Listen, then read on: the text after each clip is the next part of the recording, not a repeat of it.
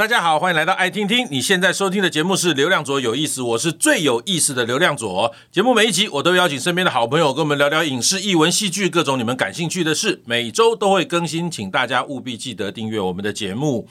今天呢、啊，凡走过必留下痕迹，邀请到的就是卜学亮亮哥。斗哥好，各位听众大家好。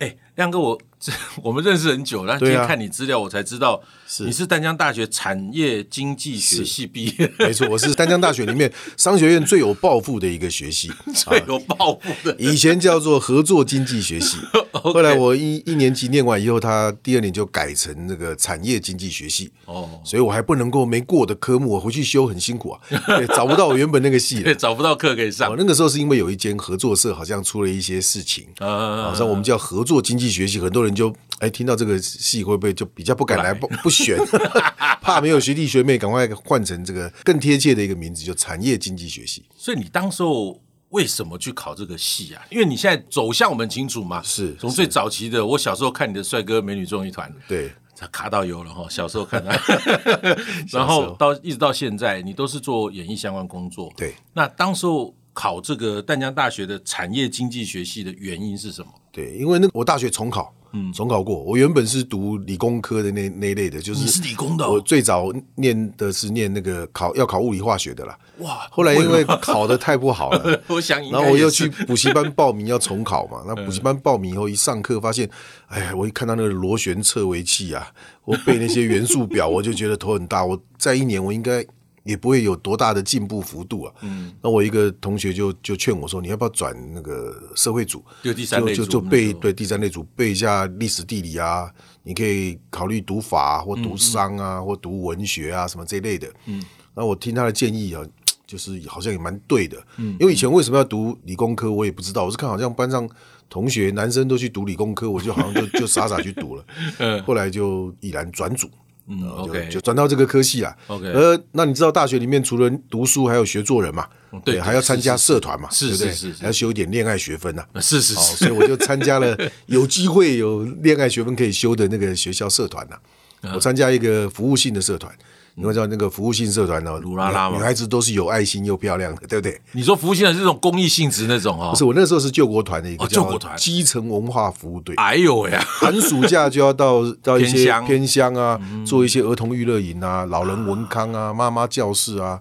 土风舞教室啊，就是会做一些，然后当然也有一一些这个大型的，就是一个晚会的表演，要做一些政令宣导，嗯嗯啊，这政府一些要预防登革热啊，或者要怎么样 啊，要好好的这个注意环境卫生啊，这就做一些政令宣导，有唱歌跳舞表演的一些经验，嗯。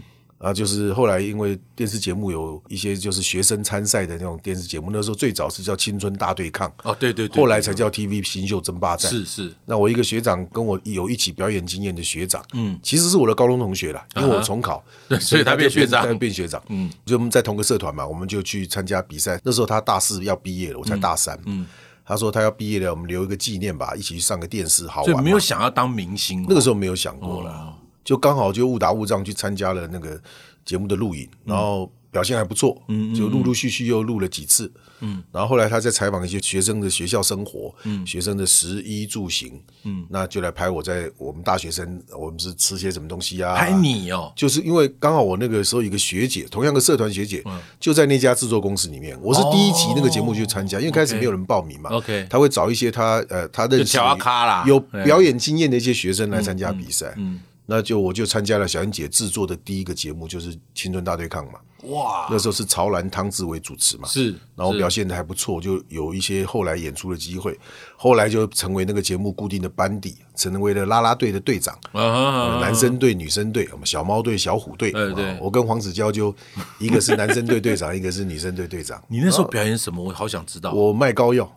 哦，走江湖。你那时候就会卖膏药了。其实我扮演的角色就是比较轻松的，嗯，因为我那个学长就要跟我一起留作纪念的那个那个学长，他是负责演师傅，嗯，然后我是演徒弟，我就拿一个锣在旁边，他讲完我就重复他最后几个字。OK，他说他说假把探炸，我就探炸，锵，我的修修进来垮，看看进来垮。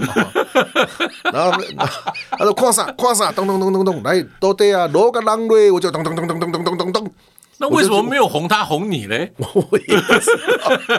你会发现有很多就是，哎、欸，这个旁边没事干的看起来比较傻，嗯，话少的反而看起来比较傻，比较有趣。可能可能那个时候，呃，就是小英姐刚好也在现场，嗯嗯，看到我演完下来就说：“你真的在淡江大学那边念书吗？”我说：“对对对，因为我的外形看起来很像那边的野孩子。”他就说：“你常来啊。”就就真的就后来就去了好多次。然后啊，当然那时候学生嘛，嗯，然后录影其实很轻松，我们都是我们没有课的时候录影嘛，礼拜六的下午，礼拜六啊或礼拜天录影，嗯，然后录影一次有两千块，扣税一千八，哇！我都在茶艺馆打工，一天六个小时也不到三百块，真的。对，后来我一听到有两千块，我本来有点害怕，不要不要，六哦两千块，呃，我有兴趣，我试试看。啊，演艺工作会很吸引人的，表演的工作，我们后来越越表演就越喜欢。就上瘾了。可是当明星这件事情是哪一个事情开始你变成一个所谓明星概念在经营工作？也不能说是明星，我那时候是学生去参加比赛嘛。对啊。后来签做班底，我们就有固定的一些的的演出机会。嗯。后来那时候陆陆续续在同一个节目里面啊，就黄子佼啊、宋少卿啊、嗯、刘尔金啊都出现了，我们就组成了一个帅哥综艺团。是。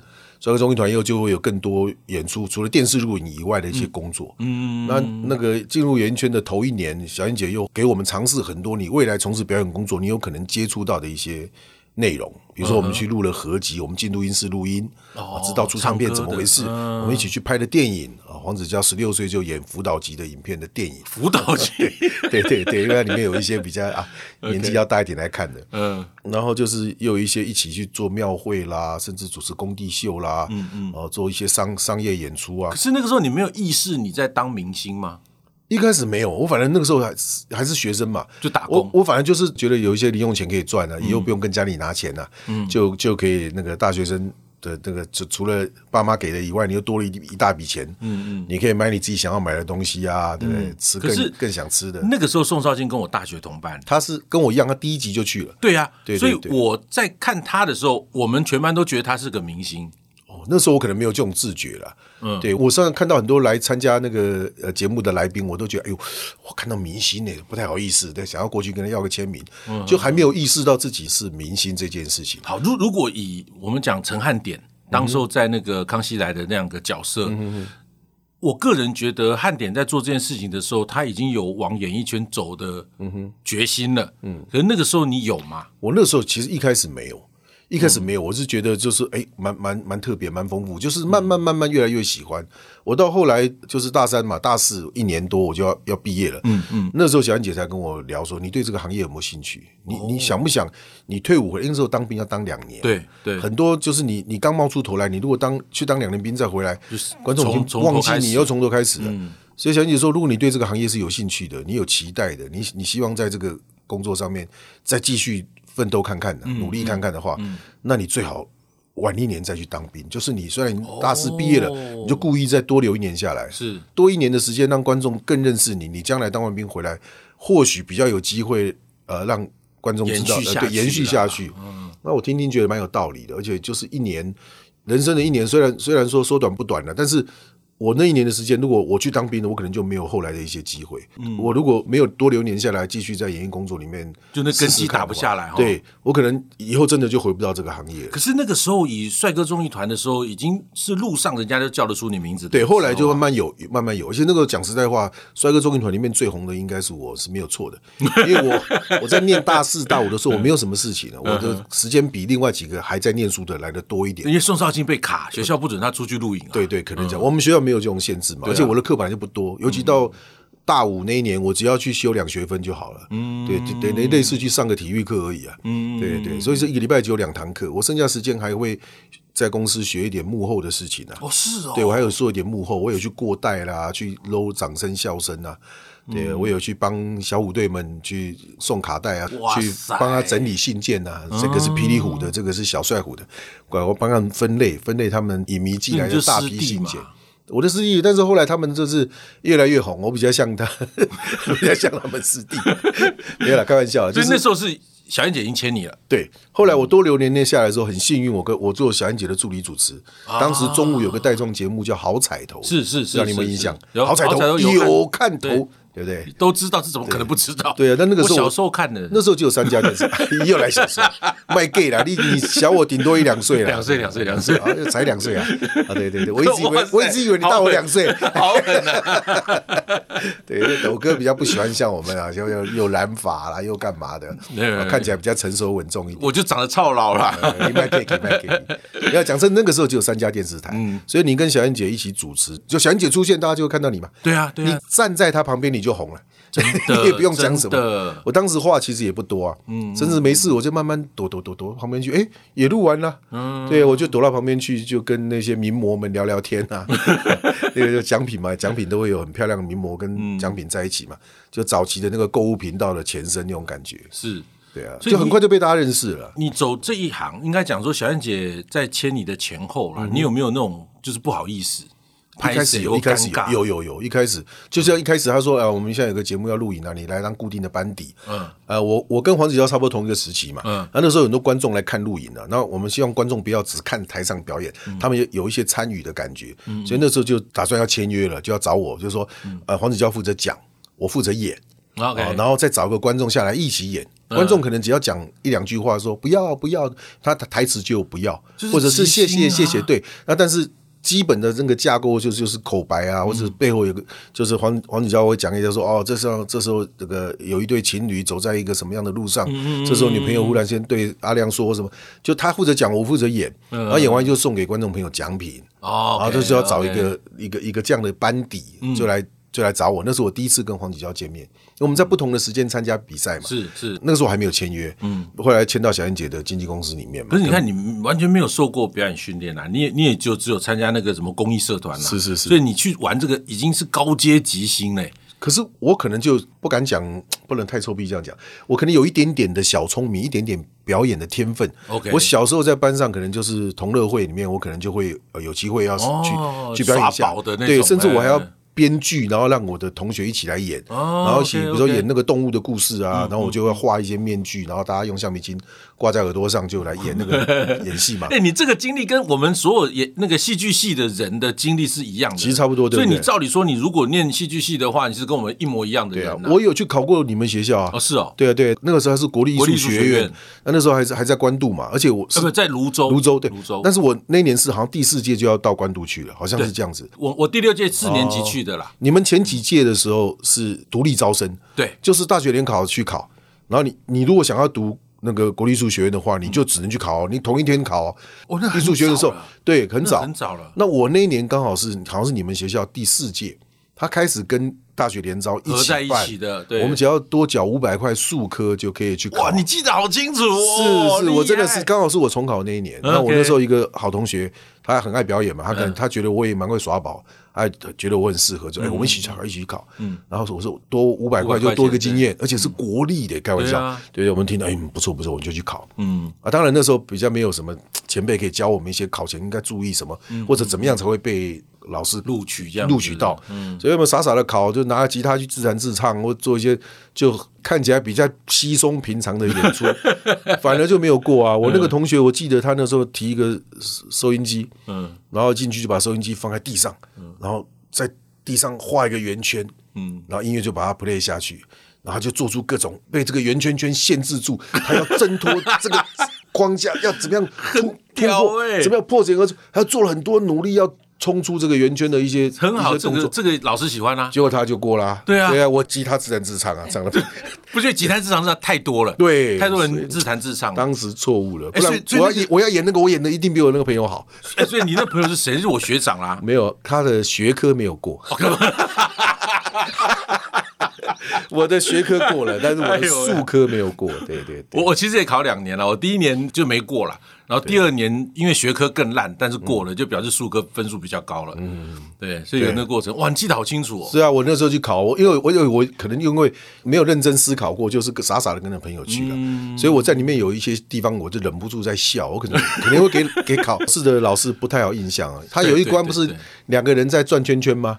然后就他那个老师说这些动作，然后一二三跳，二二三跳，他会越来越快，越来越快，就是看你的伸展，身体看你的什么嘛，然后是跳起来要很大声的喊一声，什么，对对，考一个嘛。那跟我一起考，那他穿一条短裤，大概一百八十几吧，嗯，然后就腿很细，然后短裤又很短，嗯，然后我们两个一起走，就一二三跳，二二三跳，一开始还好，后来一二三跳，二三跳，三三。他根本来不及跳，就腿又长，手又长，就跳的就很好笑。那一次两个人考，我就在那边一直笑，这样忍不住一直笑，这 样有点不太不太庄重。那那真的会被刷掉？因为我们那个学校老师很严格啊。没有啦，我真的是其实也不不懂啊，那时候傻傻的去了。嗯、后来因为真的就是进了这个行业以后，接触到很多表演的机会。嗯、然后可能以前在在学生时代就是一个呃很喜欢耍宝啊，很喜欢演戏。我大一的时候还没有去参参加电视节目比赛的时候。我在加入社团没多久，他们就找我去抛绣球，嗯，就是有一个那个不知道是什么节要抛绣球嘛，学校有一个大活动，就 OK，然后我就是我就穿那个凤冠霞帔就出来抛绣球，我扮成女生，就谁接到我就很衰，我就好像那个时候就开始耍宝，嗯，然后后来参加社团有没有有一些演出机会嘛，还有主持的、歌唱的、舞蹈的、团康的，实际要学很多了，因为我们刚刚讲说那内容很多嘛，嗯，要办很多很多活动，然后有一个舞台演出的那种那种。所以我们会有一些学姐学长会来训练我们，嗯，嗯，所以我有一些这样演出的机会。我最早也是演路人呐、啊，嗯、慢慢我就演演成渔夫啊，渔夫在爷爷，我就演到什么更重要了，最后我就是男主角，男主角，我就慢慢的、慢慢的，就好像蛮厉害的。凡走过必留下痕迹，就是好像好像脚印，就慢慢的就好像有点表演的底子吧。因为在学校就是这样子，你表现的好，表现的稳，然后慢慢你就会担任越来越重要的角色啊。对，这所以说参加比赛的时候就被祥姐看到了吧？是，就觉得说签下来当班底，是对。所以在这个资料，我也是第一次看到你得过的奖项，我也真的是吓一跳，蛮多的吧？哈，他超多的，什么才蛮多的？讲实在都。一九九八年，又一他们说相声是第九届金曲奖最佳口语说讲唱片奖，对，就是说唱说唱奖的意思啊，就是那个子曰嘛。对，那年好像也只有这一组入围了。对，所以不是不是我们得就是从缺了，好像为我们量身打造的。对，然后你看这个两千年超级星期天是主持人，金钟主持人。对对。两千零一年又是超级星期天，两千零五年好主意好声音电视台的提名的，对，有入围啦，对对对，提名的。然后二零一八年再谈故事，你是我下两届，对对对，我是你的学弟，然后你也是提名嘛。然后到二零一九超级同学会又是金钟的主持人奖项了。你看，就是我很很容易沾人家光啊。对，对不对？这样讲，因为讲实在话，接下来我个人觉得啦，大概演员奖的几率就非常高了啦。你第一次演的舞台剧是哪一出？就是又一夜他们说相声，又一夜嘛，好，然后再来就没有了，就到步步惊笑了嘛，就隔很久，中间隔了一个儿童剧。啊！谁是圣诞老公公？谁是圣诞老公公？如果儿童剧团对对，然后再来是步步惊笑，对，就开始步步惊笑，对。然后步步惊笑是我跟你合作，那时候我们算第一次比较正式认识，零九年吧，零九年的时候，我忘了，应该是，应该是，我应该记得蛮清楚，零九年。我那次的演出的印象哦，一开始跟你工作就觉得你不是剧场人，然后很多时候跟我讲的话跟剧场人的逻辑很不一样，比方说，哎，斗哥。啊，这样就好了，干嘛一直做 之类的这种话，你知道？然后我说听就觉得啊，好，没关系。那个亮哥是综艺咖嘛，哈，那我们就在一起工作，还是我们的合作也很好，对，过程非常非常愉快。我们就一直找笑点呐，这个地方该有包袱，为什么没有中？我们就要找原因，是我们的表演出问题，对，慢慢的做出问题，就开始研究嘛，哈，对对对，然后。到后来，那个金老师等于是这个戏之后，最后十四堂星期二的课。对，你跟金老师合作之后，我再碰到你的时候，在聊剧场，我就发现两个人。哦，是哦，嗯，我就觉得完全不一样。被金老师感化了，对。我觉得是他啦，他他他太厉害了，他太强大了，收服了我。对。然后今天其实跟你聊天，我个人呐，就是了解很多你过往的事情，是我之前完全不知道的。是。说真的，我我第一个不知道你念的是产业经济学系哦。然后再来，我不知道你拿奖拿那么多了哈，没有了，没有。然后现在这个时期，二零二三年这一年，你基本上是三个戏的男主角，舞台剧，这也是这也是 重要演员，就是有主要演员，主要演员不能说这个从两个人的戏，最后十四堂星期二的课哦，再再来变三个人的戏，art art 哦，然后再来是很多人的戏啊，你也算是女主角的爸爸，也是主要角色，淡水小镇，因为你要介绍淡水。对，女方家长，对，对对对，然后这三个戏啊，对你来讲，你参与了都是果陀的戏嘛？对，你参与果陀剧场的演出之后，你自己对剧场有一些什么不一样的改变？就转换的过程。嗯、对我常中，其实我接触剧场很早，就是最早表演工作坊的时候演的嘛。那次我们也一起，但是很恐怖嘛。那次因为词的量很大。又一页就是相声嘛，嗯、然后赖老师又搞啊，对对对，你那时候是我们现场一起即兴创作的时候，那时候挂副导，副导，对对。对，我都忘了，因为我们那时候我们一起合作什么呢？我，我们合作一家，我们一家都是人，对对，对，对，那时候两三年的时间呢，我们在那时候特别熟啦，然后到剧场是到步步惊笑才熟，对对对，然后又一页的时候，我们中间还有一个九九狂讲啊，你们哎对，九九狂讲，对，我们还有一起脱口秀一起讲过谁在一垒啊，对，大家对于谁在一垒，现在可能是只有我跟赵强的印象，因为 YouTube 上是我们两个人，但是我跟那个亮哥当时也是一起讲的，而且场次是一样的，对，差不多。就是我跟碍于合约，我可能我们的影像比较被那个保护，就后来你们就没有保留下来了。对，应该那时候是没有保留下来，因为 VCD 上面现在网络上开始盗版的，也不是我们发的。是，对对对。那整个过程下来，我就发现，在剧场的那个转变上面，我不知道哎，以一个。从综艺节目开始，可能有点那么怕剧场。我们忽然间，我其实真的是。又爱又怕，最早是因为喜欢演，就演了，而且赖老师可以找我们去演那个相声系列，我觉得这个莫大的光荣跟肯定嘛，觉得被赖老师肯定了，是啊，相中你了。而且我的口条，我的国语其实不是那么好，嗯嗯，普通话没有讲的那么那么标准，嗯，居然可以去讲相声的系列，嗯，哦，我觉得这是很光荣，所以甚至推掉一些节目去接那个相声，对，因为我那时候是最忙的时候，嗯嗯，但为了要做这件事情，我推掉一两个节目，嗯。可是演完之后呢，他时间拉的太长了，甚至后来出了 VCD，出了录音带，就是一般观众可以在家里就买来听的，买来看的。他还在巡演，对。那变成说你在台上讲的话，有些台下观众已经知道你要抖什么包袱，是。他也没有办法即兴的说，我因为观众听过，我就改一个说法，对，也办不到，对。所以我会觉得后来的。录影带出了以后，DVD 出了以后，我觉得去演出是就有点折磨了。嗯，因为别人知道你要讲什么了嘛。可是有一部分的观众知道你要讲什么。因为剧场的概念就是我们每一场演都一样，所以我们都不会觉得怎么样。可是对你来讲会是一个，我会觉得就是我我还没抖的包袱，他都知道了，我没办法变化，而且。呃，相声的节奏跟什么，你的台词必须要记得很熟、很牢。你甚至隔了很长一段时间，隔了一年多后以后还在演。嗯，那我就一直有件事情没有完成。嗯，就你永远丢不掉这个剧本。是，你在做其他事情的时候就觉得卡卡，我一直有个事情没完成，你会很不喜欢那种感觉。嗯，就又爱又怕。嗯，就因为那个，因为我后来就一直没有演了。嗯，可我中间还演一个，在那遥远的星球伊丽莎也是表坊的，跟金跟金老师跟小燕姐一起演的。就演了那个之后，我就其实就没有再接触了。嗯嗯，后来才变得有儿童剧。嗯，也是赵志强卢了很久，他就说非你不可，非你不可。我已经拒绝他大概十次了，他还是一直打电话来。嗯，他就知道我跟他的交情，他一定可以卢到我去，嗯，帮这个忙。可是那次我印象中，好像演出的过程压力也是很大。对，因为儿童剧有三场，嗯，演完还要跟。孩子们拍照，对，早午晚，对，早午晚就是三场，嗯，然后我演那个角色是从头到尾没有下来，嗯，都在台上，嗯，我甚至下来换衣服，那个麦都还要继续，有个替身穿圣诞老公公的衣服在上面演一些动作，但声音是我的，哇塞，非常超，非常超，把我吓到一个是，就赵强，我就他后来真的圣诞，我们演出的时候不是圣诞节那个期间嘛，后来真正有圣诞节的期间。这个戏也可以推出了，是最应景的嘛？是谁是圣诞老公公嘛？是，他又打电话说：“哎哎，阿亮，现在这个档期最对，这个时候演一定更有感觉。”什么？我真的有想一下，后来我就跟阿强就对不起，不要，我真的觉得太累了，那个儿童剧太累了。嗯嗯嗯。到一直到后来跟果陀的合作，对，步步惊笑，对，等于是跟果陀第一出。对，因为跟之前我演参加表演演出，跟阿强。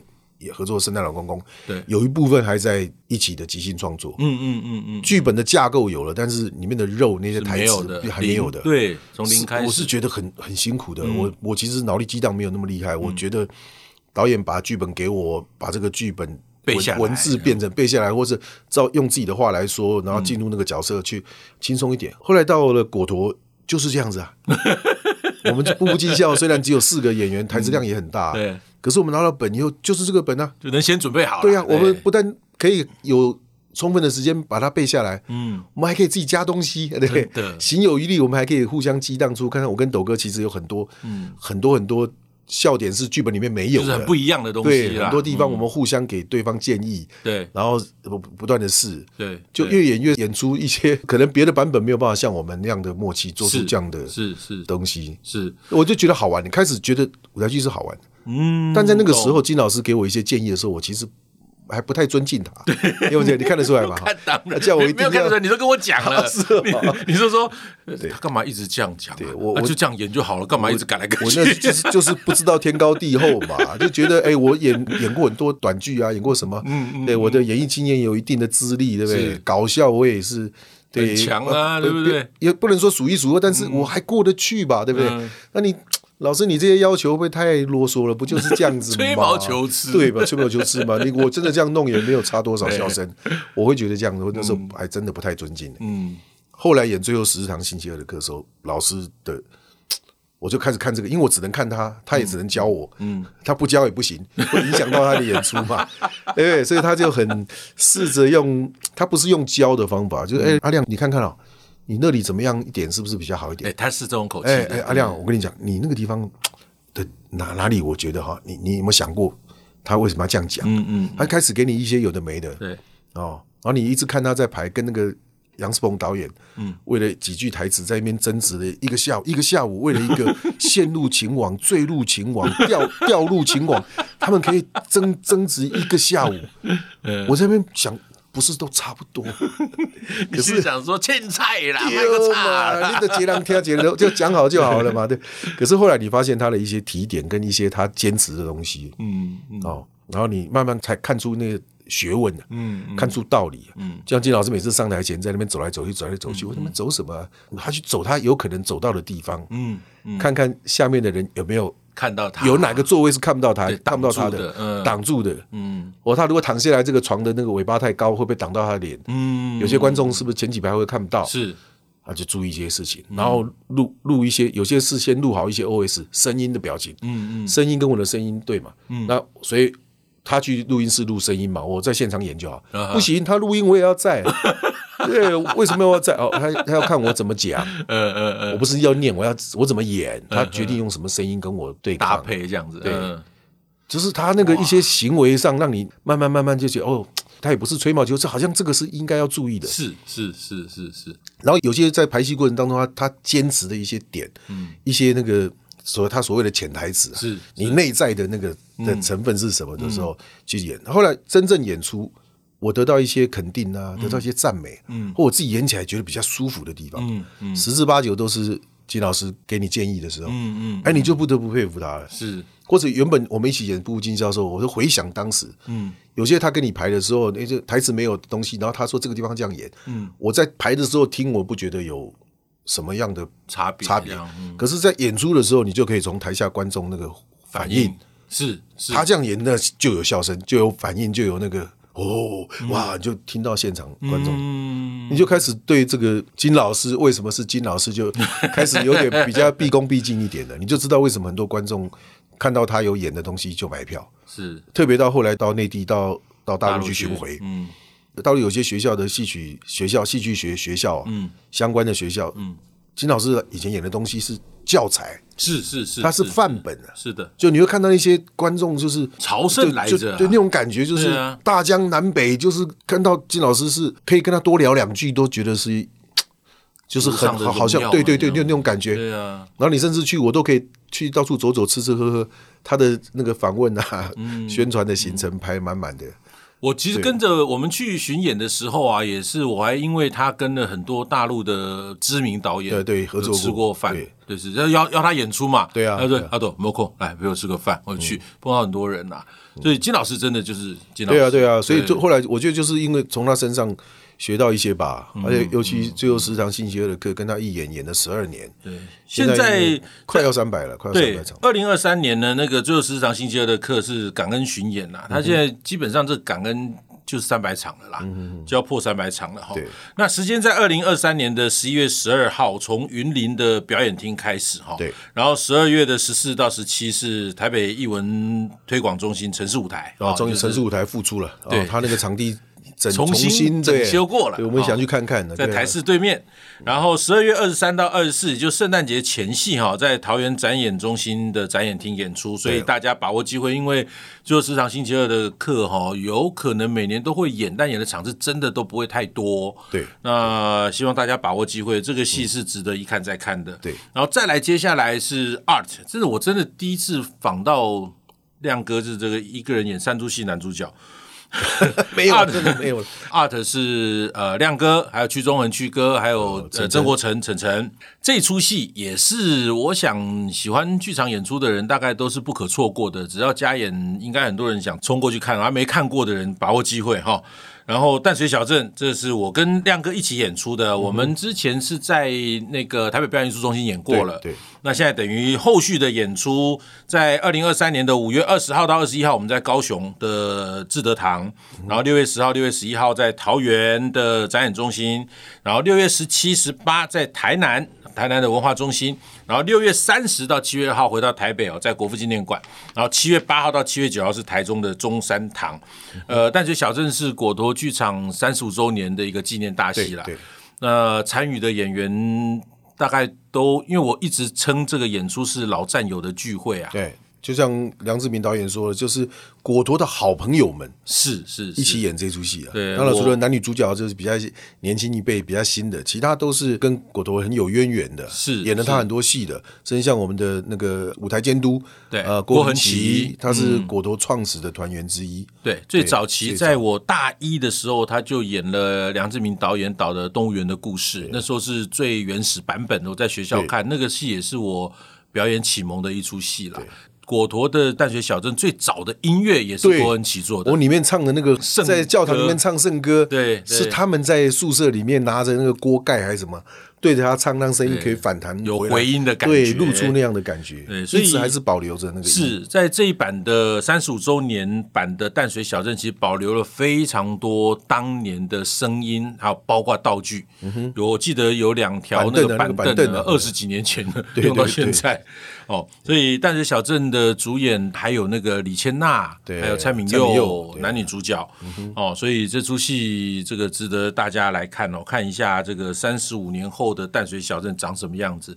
那这一版因为我们演出过了，所以能跟大家讲，呃，非常感人。我自己其实，在排练的时候，其实好几次都偷偷在掉眼泪，因为我在后面。嗯嗯所以就看到那个戏是非常非常感动的哦。那剧本本身就很强，然后这次的组合有很多火花了，嗯哦，所以这次很高兴哦，亮哥来这边，然后也跟他聊了一下他的过去的这些过程哦，非常有趣。然后也要特别介绍他在二零二三年的三出果陀剧场的舞台剧，请大家把握机会。那最后要恭喜你啦，《超跑情人梦》啊，在这二零二三年四月十五号啊，点击率到达一千零四十五万呐！哇，我的妈呀！对，谢谢谢谢大家，这个是太恐怖了。然后又因为《超跑情人梦》的这首歌，你也接了这个广告游戏的 代言人嘛？对，游戏代言，对就是很惊人呐。套句亮哥以前讲的话嘛，凡走过必留下痕迹。亮哥从原本就是好玩或者觉得哎女生比较多的社团去蹭一下，就想不到就这么玩着玩着哈，然后碰到金老师，让他更深入了解了剧场跟表演之后，然后一路到现在。呃，我不敢说他是台湾当男主角最多场的这个演员哦，但是以二零二三年来看，能够一个演员担当三出舞台剧的男主角，我想这个是很难得一见。淡水小镇不算了，不算了，那个其实很主要演员而已啦。对，但很重要，因为淡水的整个历史是从你口中讲出来的。对，而且那个。最后很悲伤的那段故事也是发生在你家里面嘛，戏、嗯、里面的家。OK，那希望大家能够把握机会去看看亮哥的演出，然后未来亮哥的应该还有很多。哎，对，我们还有合作一个电视剧。也准备要上了非杀人小说哦，对对对，OK，因为亮哥之后有非常多的戏剧作品啦，我真的很期待在金马或是金钟能够看到他拿演员奖项。哇，OK，今天非常谢谢亮哥，感谢，谢谢谢斗哥。好的，也欢迎大家分享节目，更欢迎订阅流量左有意思，有新的节目上线就会收到通知。我们下次见，拜拜。